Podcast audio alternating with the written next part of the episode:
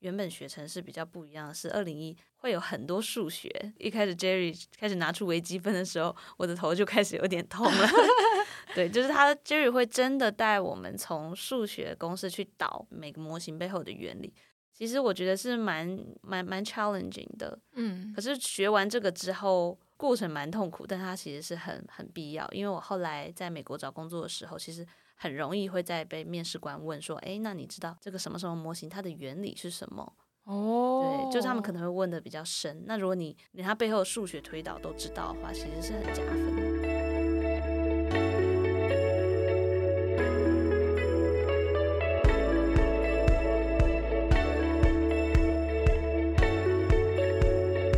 你现在收听的是 Stanco Weekly Podcast，我是主持人文一。今天我们要与你分享一位 coder 背后有趣的故事。今天我们来宾就是呃远从美国来台湾， 他刚好回台湾，然后我们很荣幸今天可以占用他短暂回台湾的时间，然后让我们欢迎今天的来宾孟轩。 Hello，大家好，我是孟璇。孟轩可以先跟我们分享一下你现在在做什么工作吗？我现在是在美国的一家新创公司做 product analyst，但它其实就是类似数据分析师的工作。这是你的就是在美国的第一份工作吗？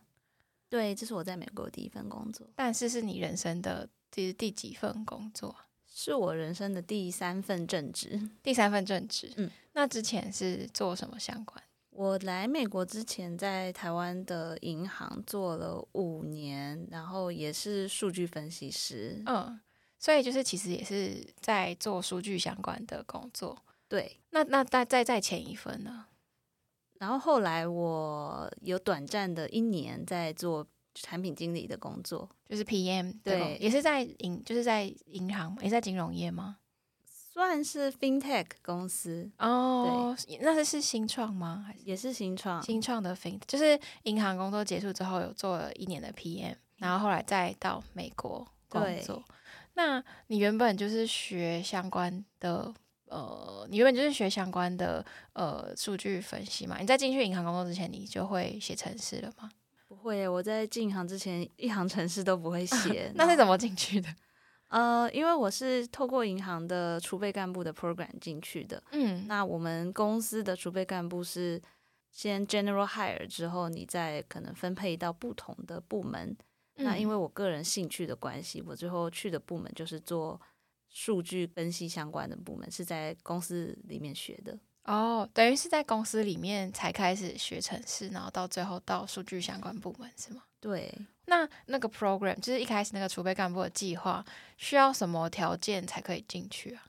我觉得那个条件好像他其实喜欢收蛮多元的人，所以其实他不是太限制你的科系跟嗯学历，不管你是大学生、硕士生都可以进去，但是他只有限制你要是毕业新鲜人、哦，所以哦，就是你所以你那时候是大大研究所嘛，大学毕业，研究所毕业去的。研究所毕业就进去这个 program 对哦，然后就在里面再开始呃上课什么那些的。对，那那个 program 嗯、呃当时有什么方向可以选啊？或者是说当时为什么你会想要进去那个储备计划？我们那时候在银行里面是有分说，看你想要做弃金，或者是销金，或者是交易室，或者是数位金融。嗯然后因为我在研究所的时候学的就是跟呃行销分析啊比较有关，所以那时候我就想说可以去数位金融里面做数位行销，嗯但最后 eventually 没有到数数位行销部门去，因为我刚好轮调轮到了数据的部门之后，觉得其实自己蛮喜欢写程式的，哦，对，所以他的他是这个计划里面，你需要你需要轮到不同的单位，是吗？对对，就有点像让你体验各种，就是你可能会遇到的的主题，嗯，然后你再再选择最后你要去的部门。对，就还蛮好，所以其实还蛮适合。如果你一开始不是那么确定自己喜欢什么的人，你先嗯进去这个 program 的话，你可以在里面找到你的方向。就多方尝试。对，但是为什么一开始会想要进去这个 pro？为什么想要 apply 那个 program？、嗯，是喜欢在银行工作吗？还是也不是，可能受了身边的同才影响，就那时候后的研究的同学，蛮多人都去申请这个 program，可能薪水以新鲜人来说算是比较好，嗯对，然后也是大公司，所以 就就就去报名，然后随就波去逐了。流，对，随我对我是一个 比较随遇而安的人。然后就跟着同学一起去上这个对课，然后最后那那有在那，但是你也有在行原本你觉得可以的行销部门里面待过，对不对？嗯，也算是也算是有，但是我一到我们那个数据的部门的时候，我就觉得我非常非常喜欢那个部门里面的氛围，因为嗯。它不太像你一般知道的银行跟金融业的其他部门，可能比较嗯怎么讲，比较严谨一点嗯它其实会比较像大家想象的科技公司的那种氛围，就比较自比较自由，比较 liberal 这样子。哦，然后这个是你比较期待的工作的感觉，对，可是。一般来讲，通常想到行销部门，不是也会觉得它是一个比较呃有弹性，或是氛围感觉也是偏轻松的。但其实还好嘛，就你待过的，嗯，其实也是我们的数位行销部门，其实也是工作氛围非常好，所以那、嗯那其实也是一个很棒的选择。但是我可能到了数位部门之后，我会觉得去那边我学一点 coding，我有一个非常呃 solid 的 hard skill 在身上，我会觉得嗯嗯嗯对我的职涯的帮助是很大，所以那时候就嗯做这样决定。觉得好像技能方面可以有一个跟别人很不一样，或是更有竞争力嘛的一个技能，这样子。对，就门槛还是比较高一点。嗯嗯，确实。那你在那个之前，在进去数据的部门之前，你就是完全没有学过程式，就是从那边开始学。对，就是进去之后，我就是看开始看影片自学。嗯嗯嗯嗯。当时看了，当时他们是怎么怎么 train 你们的？就是呃，公司里面有一些教育的资源，它可能有一些文件啊，或者是有一些影影片，嗯，然后我也有 mentor，但是我觉得可能大部分还是我会先上网去找一些线上课程，然后把一些基础学起来之后，比较像是 learn by doing 的那种方式，边做边学。那当时你白你的工作的时候，你需要处理什么？你可以你要处理什么工作上的业务吗？还是你的工作大部分都是在学习？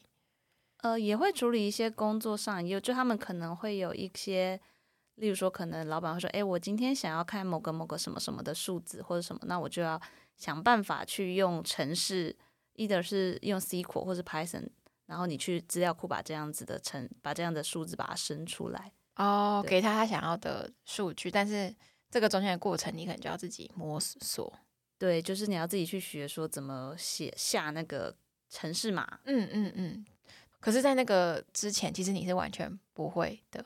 对就是要先先看一些影片，对， 或者先，问一些人这样子。对对对，哦，那后来是怎么，就是跟 Stanco 的的缘分是什么？ 你是如何接到 Stanco？呃，就是因为我一直都在我们的数据部门，所以我们城我们部门里面其实非常多分析师、工程师，嗯然后就刚好我们部门里面有个非常上进的同事，我嗯，不知道他从哪里知道，但他去上完 Stanco 的课程之后，就开始向我们大力的推荐这个课程，嗯所以那时候我就是被他推坑进来的。哦，所以就是你们一起来上课这样。对他先上完了基础班之后，我又报名了，我就报名了嗯下一期，然后开始上。那这个报名是也是公司的培训的部一部分吗？还是这算是你们就是下班之后的一个另外的学习？那个时候是就是我自己下班之后学习，就花自己的钱嗯对对去对上课这样。那当时为什么会想要来上？就是因为同事真诚推荐嘛。这个是其中一个原因啊。那另外一个原因，我觉得比较像是，因为就像刚刚说，我一直都是在工作中学，我其实我不是相关科系毕业的。对，那你硬要写程式是写得出来，但是你没有很多基础观念的时候。我会觉得很多事情我做的非常非常的卡，就你可能今天嗯缺了 A，、然后上网 Google 一下学 A，下次缺 B，然后上网 Google 一下学 B，就是没有一个有系统的学习，所以那时候嗯就觉得这是一个非常好的机会，可以让我把基础打好。那后来来上课之后，那时候你还记得那时候对就是零零一的呃印象是什么吗？或是可以跟我们分享一件你觉得印象最深刻的事情？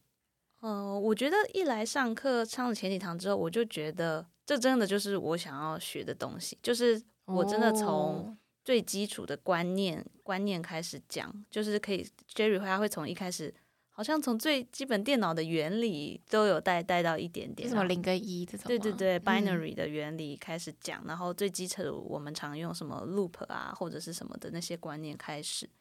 那我自己对 Jerry 上课印象最深刻是，他会用很多很生动的比喻去让你记得他教的一些，例如说他上课会打果汁，嗯或者是 用串烧的方式去让你记得一些资料结构的一些特性。嗯，对，所以这个是我觉得蛮不错的地方。就是会很很印象深刻这样子。对，然后那个观念也会因为他做这个表演就记得很久。嗯嗯嗯，图像记忆法这种感觉吗？ 对，那那后来就是，可是你觉得少年零一之后对你的工作有帮助吗？我觉得有诶、就是我上完之后再回去看我以前写的那些程式嘛，就会觉得 以前好像在乱写。就是哦写程式，你可以是让它 work，嗯但是你让它 work 也有比较有效率的写法，或者是比较没效率的写法。所以我就觉得上了课之后，我比较可以去判断说怎样子写会比较，例如说节省资源啊。然后我可能一样写一个东西，以前可能要花一个小时去 Google 才写出来，但我可能上完之后，因为我有了基础观念，就会快很多。这个是上完零零一就觉得快很多吗？我觉得上完零零一之后，其实就就对我的工作的帮助是蛮大的，因为嗯我从来没有这么完整的学过很多，其实是非常基本的观念。嗯，对，但后来上了第哎第二堂叫一零一零一对，嗯上了一零一之后，我又觉得确实是应该要上，因为一零一的难度，我觉得跟零零一，我感觉可能有三五倍不 止。对，所以我就觉得其实这些东西应该还是打好基础，对我来说打好基础非常的重要。啊那我嗯就连我到现在的工作，我都还是觉得蛮受用的。哦，你因为那时候是上班，然后下班都在另外花呃课，就是工作外的时间去学嘛。那当时你的你有花很多时间在写作业吗？你平均会花就是在写作业的时间，因为我们不是都会告诉同学说课堂外平均要花什么十小时什么的。你当时觉得你有花很多时间在完成你的作业吗？有诶、因为我真心觉得 Jerry 的作业是真的有难。嗯 对，就是他说，如果是十个小时的话，那实际上写可能真的差不多，你要花七八个小时。所以我基本上都是我假日一定要，周末一定要空一天下来，嗯就是要把作业写完。嗯，不然就是会完全没时间，因为你白天还要上班，是不是？因为平对平常上班就嗯会太忙了。嗯嗯嗯，你说到一零一之后，你就觉得感觉有更难，更难更多。那你当时就是有碰到什么困难吗？或者是你觉得哪哪个部分是你觉得当时觉得真的超难，很印象深刻的？我觉得 recursion 是最难的嗯，我到现嗯在可能还是不是那么不是那么会使用这个东西。不过嗯 luckily，好像 recursion 实际上在实物应用上好像没有那么常，你现在比较少，，还是比较少碰到？对，对还是比较少碰到。但但是这个就是非常经典的一个概念，嗯，。对，在学电脑程式里面还是很经典的。那那时候那个作业有写出来啊，有有在朋友的帮、同学朋友的帮助下， 还有助教帮助下写出 来。你那时候零零一是跟就是你的公司的同事就是一起去上课嘛，对不对？对，然后那那他们有一跟你一起上完到一零一或者后面吗，有，我就是有跟两三个比较好的同事一起上零零一，然后上完一零一，然后隔一年我们又上了 AI 班。你就是全部就整个全部一起上完这样。对我中间有稍微休了休了一阵子，嗯，然后后来又在我出国前就有刚好把所有的课程都上完。哦，那这样你其实会每天都要 刚看到你朋友、欸你的同事，就是等于是你上班跟下班都一直跟他们见头面，对，但我们是很好的朋友啊，所以我们本来就连没上班，我们也常常在私下一起约。哦嗯嗯嗯嗯嗯，了解。那你觉得当时就是呃上完课程之后，你觉得你上完到呃一零一之后？你觉得你获得了什么样的技能？就如果你想要跟一个想要来上课的人分享的话，我觉得就是你会获得一个，你可以写出非常至少一个 workable 的 Python 的城市的这样子的技能。就你如果真的是一个完全的资工的小白的话，你会从完全不知道一个城市是怎么 work 的，到你可以真的 Jerry 就带我们可能写出一个小游戏啊，或者什么，嗯就是你可以真的自己写出一个 application 的这种程度。就是小小的应用程式这样子对。那当时为什么会想要再继续上二零一？因为感觉听起来就是你的工作好像在一零一上完之后，就好像可以帮助蛮大的。那当时是什么机缘让你觉得要接着继续上 AI 的课？嗯，AI 的话，其实也是因为因为我在数据相关的部门工作，然后我们其实工作上就蛮常用到像是机器学习啊，或是什么这就是跟 AI 相关的一些技能。所以那个时候，我觉得跟我可能上城市的初衷有点像，因为我都是透过公司的叫什么做中学去学那些概念，但我从来没有好好的把一些基础有系统的学过。对，所以我那个时候在上二零一也是想要跟零零一有一样的体验，就是把嗯基础观念打好。嗯，然后就是再往深一点的机器学习的部分再去发展，这样。对，那当时我觉得，那当时二零一的课程体验是什么？二零一的，我觉得因为它是 AI 班，所以它跟原本学程是比较不一样的是，二零一会有很多数学。对，对，就那时候一开始 Jerry 开始拿出微积分的时候，我的头就开始有点痛了。 对，就是他 Jerry 会真的带我们从数学公式去导每个模型背后的原理，然后数学学完了之后，你还要会把这些数学变成程式，你还要用程式把它演绎出来。其实我觉得是蛮蛮蛮 challenging 的。嗯可，是学完这个之后，我觉得这个其实痛过程蛮痛苦，但它其实是很很必要。因为我后来在美国找工作的时候，其实很容易会在被面试官问说：“诶，那你知道这个什么什么模型它的原理是什么？”哦对，就是他们可能会问的比较深。那如果你连它背后的数学推导都知道的话，其实是很加分的。就是感觉非常的了解的这种感觉。对对，哦，所以这个在二零一的上课的内容有成为你之后在美国面试的题目吗？就是类似的问题。对，就对，就是我在那边学的那些数学，就是我在面试之前，我还会把它拿出来复习一下。 真的哦，所以就是嗯真的会被问到。会，但是这个是一个基础题吗？就我很好奇说这个是大部分人都答得出来的吗？嗯，我其实是不知道别人答不答得出来，但是我觉得就是你回答，你可以回答有深有浅，你可以只是很 high level 跟他说，哦，这个大概是怎 A 到 B，但是你也可以说，哦，它是因为 A 的什么什么的微积分，然后怎样怎样怎样，嗯只有一路到 B，就是你回答的深度可能就代表了你的程度在哪里，你就会决定他知道你了解到多少这样子。对，哦，好的，好酷哦。那那当时二零一的，你那时候有做 project 吗？就最后到有最后，那那时候做的 project 的那个主题大概是什么？哦，我们的主题我那时候觉得很有趣，因为那个算是我们工作上遇到的一个 pain point。我们那时候做的是怎么把自然语言转换成 SQL 的程式码，嗯因为我们常常在工作上就是会需要去教导其他部门的人怎么去捞资料。那它其实只是很简单的 SQL 程式码，可是我们每天捞了就会觉得有一点辛苦，所以我们就希望做一个类似像现在 Chat GPT 一样的东西，你就跟嗯他说。我想要看呃，二零二零二三年十一月三十号的所有的信用卡交易，嗯就就跟他讲，然后他就会把城市码写出来，然后资料就会给你。我们是做一个这样子的 project。就不用再帮就是 其其他部对门的人做这件事情。对对对就是哦，所以当时二零一的 project 你就是跟你的同事一组嘛？对哦，你们就是真的写了一个可以帮助到你们实际工作的东西的 project 是吗？对。后来对有真的用上吗？后来呢，我觉得也是很巧，因为后来就是 Chat GPT 就出来，然后 Chat GPT 的那个程度就直接就是完胜了我们那个那个一般 NLP 模型，哦哦对，它用的已经是一个完全更高深的技术，嗯然后又嗯嗯更准确，所以那嗯个嗯我们的 project 现在东西可能用不到了，但就有是点过于阳春这样子。，对 对，但概念上是一样那的，你们还是比较早一点，早一点，对，早一点 点，我觉得蛮有趣的，就等于是你真的是把你把一天日常遇到遇到的问题，然后拿来当成一个解决的主题，嗯然后一个问题，然后跟你的同事一起对，发想这样子对。那有当时的，就是当时做 pro project 的过程，有让你觉得嗯很崩溃吗？或是就是很很难，或很累，或是遇到什么困难吗？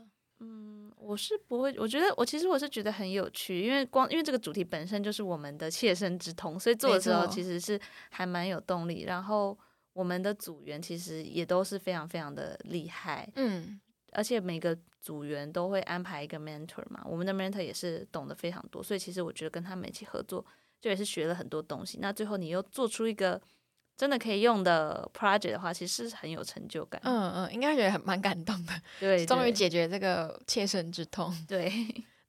那那后来就是在就是这一切好像都有蛮帮助到你原本的这一份工作，就是在就是在台湾的这一份就是呃原本的数据部门的工作。那后来是在什么样的状况下决定要出国怎么到现在这一份工作的？嗯，出国是因为刚好我男朋友就是也是在美国念书工作，嗯所以他找到工作之后，我就想说，那我也去试试看，就换个也换个换个环境去看看，比较多就是想出去外面看看的这个哦， 心态。但是有一部分是因为男友去了，就觉得好像可以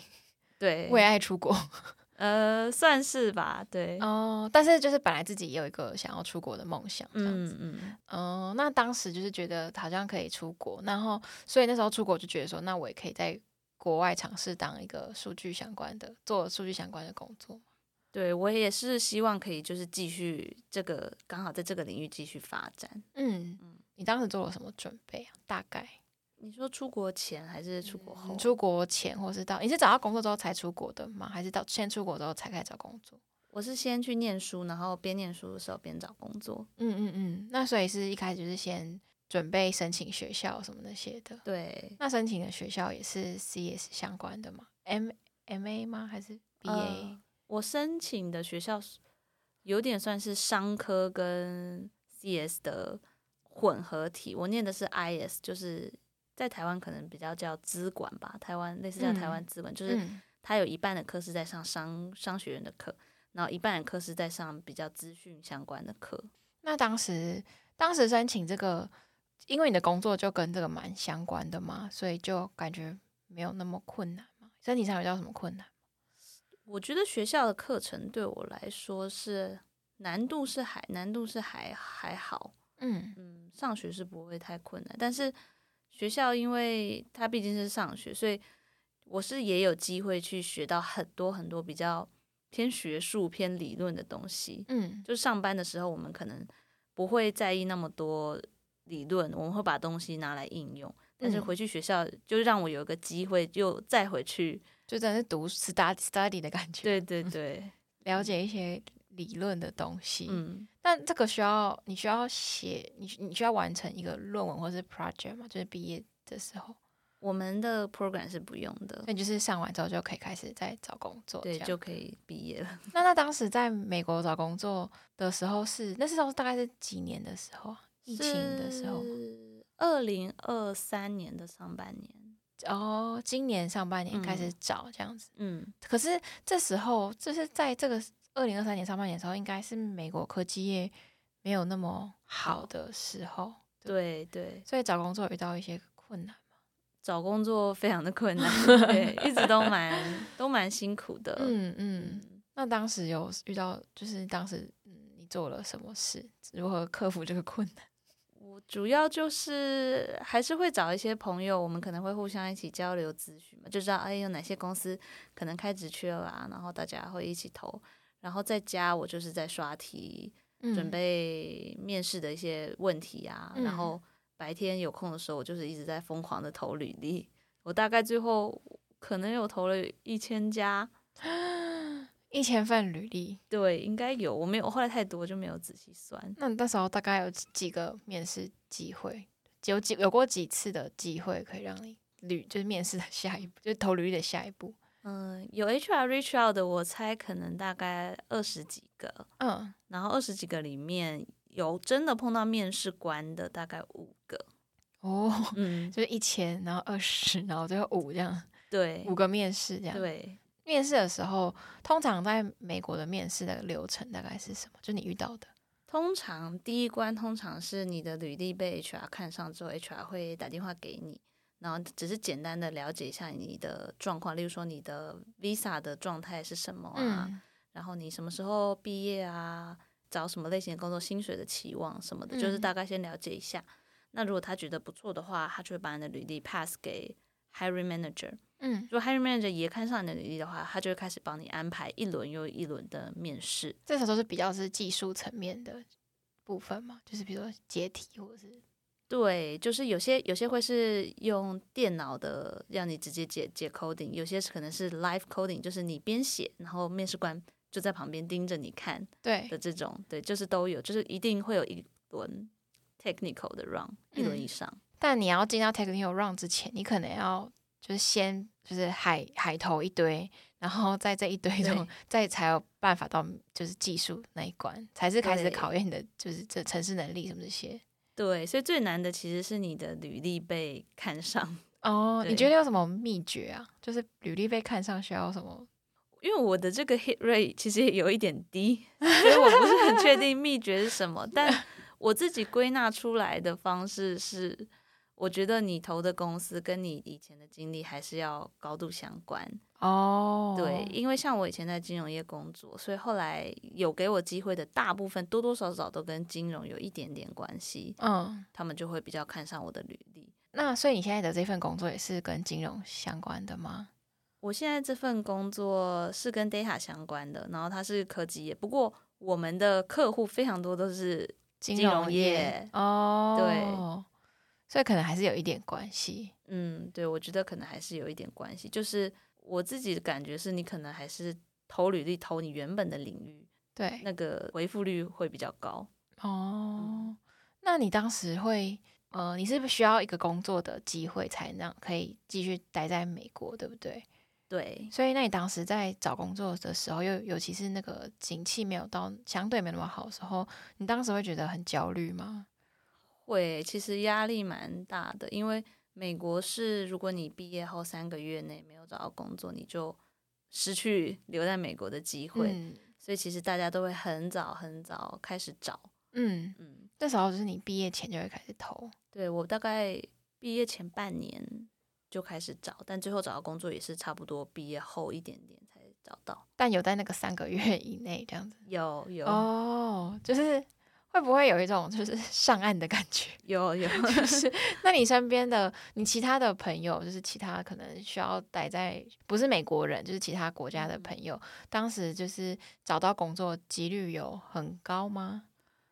就我所知，大家最后想要留下来的，其实都还是可以找到一份工作。但是我觉得今年可能真的是因为景气太差，所以比较可惜的是，大家可能没有找到自己心目中最理想的那一份工作。嗯，但是找到一份可以待下来的工作的，可能还是有七八成。就是你若真的很容易找，还是找得到，只是不一定是你真的最想要的这样子。对，就如果你标准放低，可能不要太要求嗯，薪水啊、产业啊、职称啊什么嗯嗯嗯嗯的话，应该还是可以找到一份工作。哦，那你觉得你现在的这份工作算是算是你当时的最想要的工作吗？我觉得以领域和工作内容的话，算是算是我想要算是我想要做的工作。嗯，大概是现在的工作，大概是工作内容是什么？可以跟我们分享。就是跟我以前在台湾的工作其实非常非常的像，就一样是做数据数据分析的工作，哦，对，做的事情真的很像。然后领域的话，也是跟以前有一点点相关，因为我刚刚有说公司是很多客户是金融业的嘛，对，所以对我来说，这个也算是一个累累积，就是有继续在我的领域上面累积。哦，相但同是的是能力你有兴趣的，就是嗯你没有排斥在做相同行业的工作，没有，我但我反而是希望可以一直待在在类似的对对呃做资对料分析，然后可能跟金融有点关系这样子。嗯，哦，那可以跟我们分享一下。那这样听起来就是你在美国的工作跟在台湾工作其实蛮类似的嘛？你嗯觉得在美国跟在台湾的工作的环境啊、氛围啊，或是文化有没有什么特别的地方？嗯，我觉得美国的工作文化就是他们比较对员工的管理没有台湾这么严谨，哦，就是例如说。可能上下班啊、请假呀，或者是放假什么的话，他们对这方面比较宽松。嗯，但是他们对于结果的产出要求比较高。你可以把它想象成，就是只要你公司可以准时，然后品质好的交交出来的话，他们其实不太会很在意你说，哎，你今天是不是有做到六点才下班，或是你什么时候是不是又要请很长的假，他们其实不会太 care 这个。就是有没有用到休假，或是你有没有在上班？他们说没有那么重要。呃，有是没有？我觉得他们是更结果导向的，嗯嗯嗯对，就是其实你只要事情的做事情做好了，他们其实不是会那么 care 说你是几点到几点一定要在公司，一定要怎么样，比较、哦、对比较不会那么 care 这件事。那台湾呢？台台湾没有那湾么 care 结果吗？台湾也 care 结果，可是台湾我知道很多台湾的老板，他们就会对于你。的出勤的要求非常严谨嘛，就例如说我说九点要到，你就一定要有没有9迟点到到啊什么那种？对，然后可能老板还没走，你可能不敢走，嗯，就是比较会有这一种文文化，嗯，即使你工作做得很好，这样子。但还是要达到某些基本的，就是这种规定对这种对感觉。同事的氛围上呢，同事我觉得好像差不多，因为我以前在台湾的公司其实就是同事相处的蛮融洽的，嗯，对。然后我现在的公司同事我也都觉觉得人蛮好的，所以同事相处上好像没有很大的差异。不过你刚问我，我突然想到美国跟台湾有一个很大的差异，就是美国他公司在裁员的那个无情度，大概真的是台湾我以前在台湾无法想象的那真一的种。哦，怎么对说？就是我们在台湾其实很少会听到公司在 fire 人对或，是裁员，但是可能因为我刚好来美国的时候就是经济不好的时候，这个这一年之间真的是几乎每一周、每一天，随时随地都听到有在裁员的这种事情发生。那他裁员就是你可能昨天晚上还在加班，对，隔天一早醒来，你的权限就全部被拔掉了，毫无预警的你就被 lay off 了。他会先寄信给你，还是告用其他方式告诉你吗？还是你当你发现你登不进去的时候，你就知道拜拜了？对，就是当你发现的时候， 就完全完全没有任何的征兆。哦，嗯那后续嘞，就是后续会发生什么事？就是你被裁员之后，后续通常是公司会给你 一份资遣费，但是你被裁员之后，他就是不让你碰任何公司的权限，所以你你就可以视为你已经走了啦。然后你就可能要赶快再去找下一份工作。哦，你就是他就给你搞，他就给你钱，然后你就你就然后你就你就就对不用再去了这样。对对对，你就赶快去找下一份工作。 哦，嗯 那会让你这样会让这样子的方式会让你压力很大吗？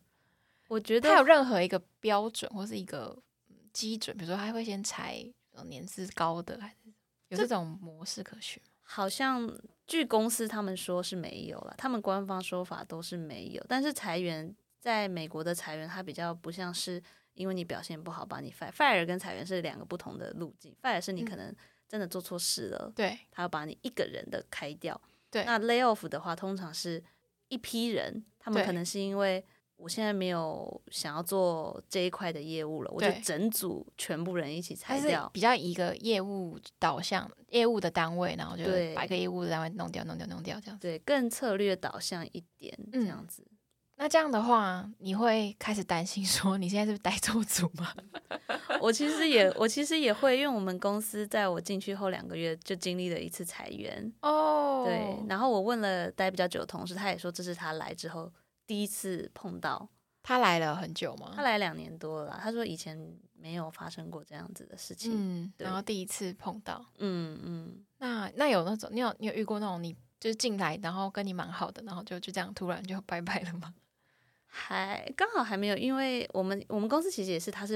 像我刚刚讲，他裁员是因为那一个部门他们嗯觉得不想要发展了，所以就把那个部门的人几乎都裁掉。那对刚好那个部门跟我比较没有那么多的交流，所以我跟里面的人其实还没有太熟。但你刚刚不是说你的你有遇到就是你的部门有人被开开始被裁员哦，我们公司啦，但不是我们部门。哦，你的对公司的其他部门，然后对突然就被裁员这对样对子。对。哦，那你觉得你要怎么适应就是这些快速的改变？有什么哦你可以做的事吗？还是就其实这个很难说？我觉得现在可能可以做的事就是你要随时保持你有很快能够再去面试的能力，就是你可能随时要注意市场上的动态吧。就例如说，呃，像例如说现在 AI 很红啊，嗯或者什么，你可能就要一直去跟上最新的技术，因为嗯，你如果没有跟上的话，等你再想要 pick up 去面试的时候，你会花很多时间。哦，所以就是要让自己有随时能跳槽的能力，嗯嗯比较嗯安全。所以现在就是会开始刷，就是在下班的时候你还是会开始准备或者是刷题或什么的。我现在是还没有，但是因为我我们做这一行本身就是，其实你上班也算是某种程度在练刷题了，嗯对，所确以实是没是是还是没有，但是会比较还是会比较注意一点市嗯场的动向，会比较警惕，没办法对太安逸的感觉。对对，没办法太安逸。那你觉得，如果呃，如果撇开就是呃，比如说男朋友在国外什么这种的，如果让你可以选择的话，你会比较倾向在台湾工作吗？还是在美国工作？嗯，现在这个 moment 问我的话，我会倾向我在美国继续做到没有办法待的时候。哦，就再再努回力一来下这样子。对，因为毕竟能够来美国工作，我觉得是一个非常难得的机会。嗯，但我想回台湾的话，应该想回来的时候都可以回来，但是能够留在美国，可能就是这辈子可能就是这一次了。嗯，但你也没有排斥回来台湾生活或工作这样子。也没也没有也没、嗯对，因为我嗯嗯在台湾的工作体验其实都还是蛮不错的。哦，没有特别倾向在哪一块这样子。嗯，对，我觉得都还都还都各有各的各有各的好。嗯嗯嗯。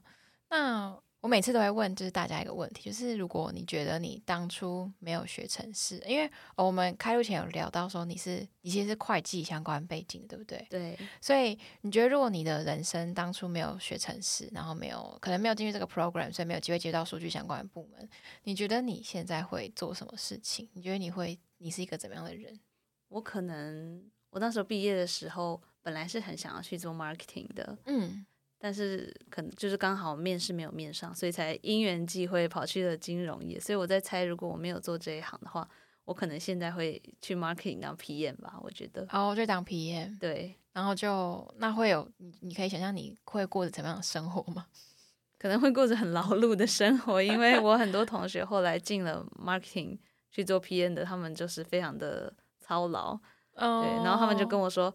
哦，还好你当初没有来，还好你去科技业。哦那你有朋友就这种 PM 做一做之后就又跳到科技业吗？ 科技业的 PM 好像也没有比较轻松，对吧？ 对，但可能没有 marketing 的那么操劳，我觉得、对科哦就技业是它还是更紧一点，是不是稍微好一点。 哦，好了解。那最后还有什么你想要跟我们分享或补充的事情吗？刚刚我可能没有 catch 到的。好像没，好像差不暂时多吗对，差不多。好，那如果你喜欢我们的节目，欢迎分享给你身边的朋友，并留下五星好评。那我们下周见，拜拜。